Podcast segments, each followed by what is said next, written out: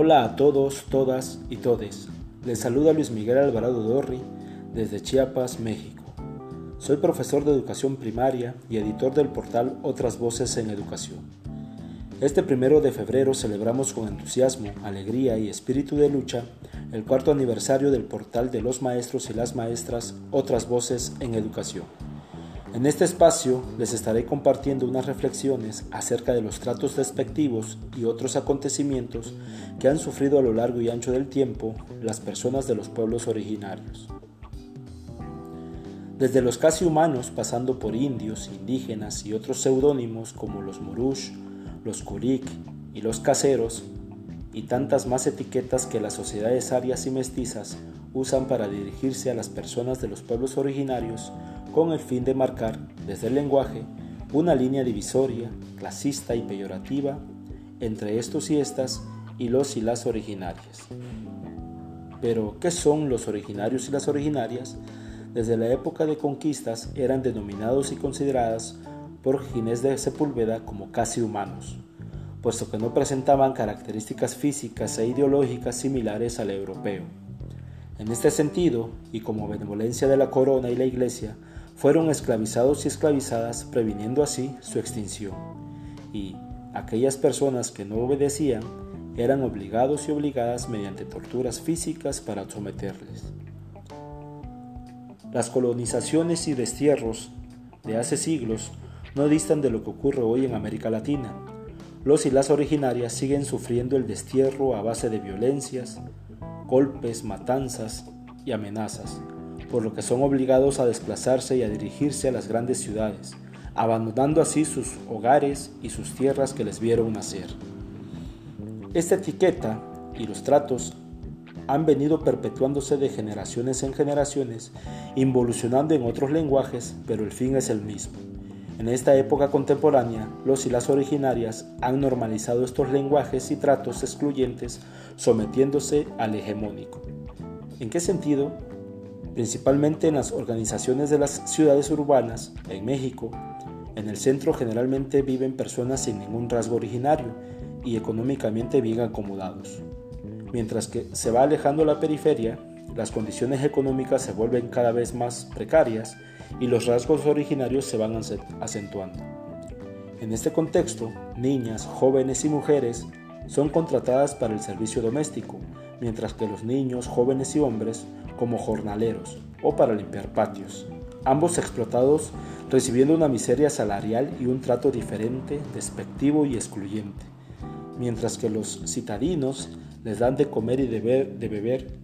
en platos y vasos desechables, sentándolos apartados del comedor principal de la casa, los y las originarias, al llegar a su casa, te sirven en sus mejores platos y vasos, que son más conservados de los que usan a diario, Asimismo, te sientan eh, para ellos y ellas en su lujoso comedor, siendo estos tablones de maderas atravesados. Los y las originarias son pues niñas, niños, jóvenes, hombres y mujeres que piensan y sienten como tú y como yo, con los mismos derechos humanos, son evidencia de nuestras culturas ancestrales, su pureza en su sangre, sus lenguajes, sus rasgos y sus vestidos denota gran fuerza de luchas y resistencias a las diferentes formas de dominios y colonizaciones a través del tiempo.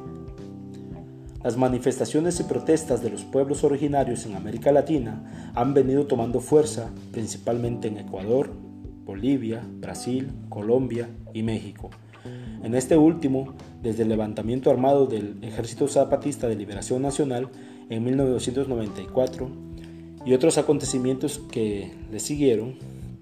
eh, como eh, la matanza de Aguas Blancas en Guerrero en 1995 a manos de la policía, la matanza de los originarios tzotziles en Actial en 1997 en Chiapas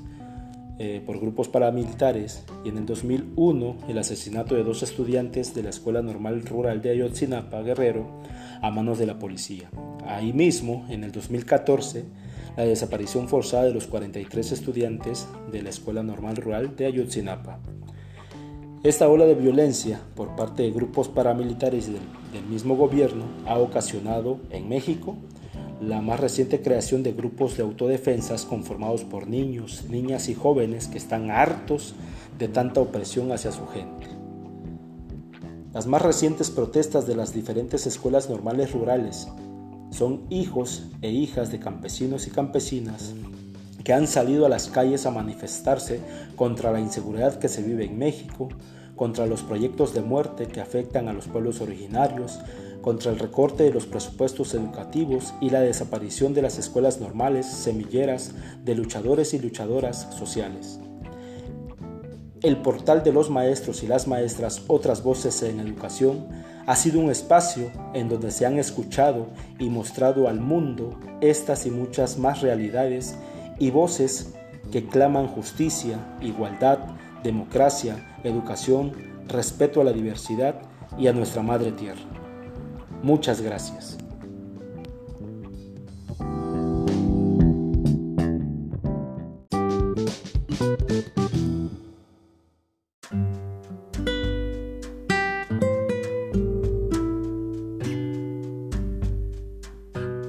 Les habla María Alejandra Vega, docente investigadora en la Universidad de Carabobo. Al igual que mi compañero Luis Miguel, soy editora del portal Otras Voces de la Educación y desde el 1 de febrero estamos celebrando los cuatro años de OVE. Con este audio queremos compartir con ustedes cómo este portal se ha convertido en un espacio de debate, de investigación y de encuentro para lo que nos ocupa como docentes. Desde las publicaciones diarias del portal se hace un reconocimiento constante a nuestros pueblos originarios, resaltando cómo a lo largo de la historia sus visiones muestran la relación de respeto con la naturaleza referente a su lectura y comprensión del cosmos y la vida. Esta visión muestra conocimientos, valores y prácticas de coexistencia que no son de propiedad, sino son saberes que al ser comunicados de generación en generación han creado el fluir de una convivencia comunitaria. Rescato uno de los propósitos del portal, que tiene que ver con la valorización de la discursividad de nuestros pueblos, propiciando así el encuentro de saberes a través del compartir de experiencias y la promoción de alternativas necesarias para el cambio de actitudes y patrones en la población que favorezcan la acción de un mejor vivir es del marco educativo en que la interculturalidad como un proceso social interactivo reconoce y respeta las diferencias existentes en una o varias culturas, indispensable para construir una sociedad justa en el ámbito político, social, cultural, etario, lingüístico, de género y generacional. Por esta razón, la educación intercultural debe estar enfocada en la convivencia y en el diálogo intercultural siendo así el eje central de los esfuerzos de socialización y de intercambio de saberes propios de los procesos educativos. Una pedagogía intercultural implica la construcción de sensibilidades y conocimientos que nos ayudan a trascender lo propio y a saborear lo diferente, a ser críticos en lo que favorece la exaltación de la vida o que niega la dignidad humana. Desde el diálogo intercultural se aborda la conflictividad actual del mundo globalizado brindando mayor capacidad discursiva a las culturas para integrarse en una diversidad histórica que afiance mejores relaciones para la convivencia a través de una interpretación hermenéutica, epistemológica y antropológica de las realidades compartidas. Desde el portal Otras Voces de la Educación, reafirmamos el compromiso de visibilizar el hilo discursivo histórico de nuestros pueblos, que es determinante en la consolidación de un referente vital de la memoria colectiva latinoamericana. Así, como lo expresa mi compañero Luis Miguel, es fundamental la deconstrucción de los diseños coloniales que nos han deslegitimado y construir entre todas y todos nuevos modos de pensamiento, de subjetividades, de relaciones de poder, incorporando así los que tradicionalmente han sido excluidos de las estructuras.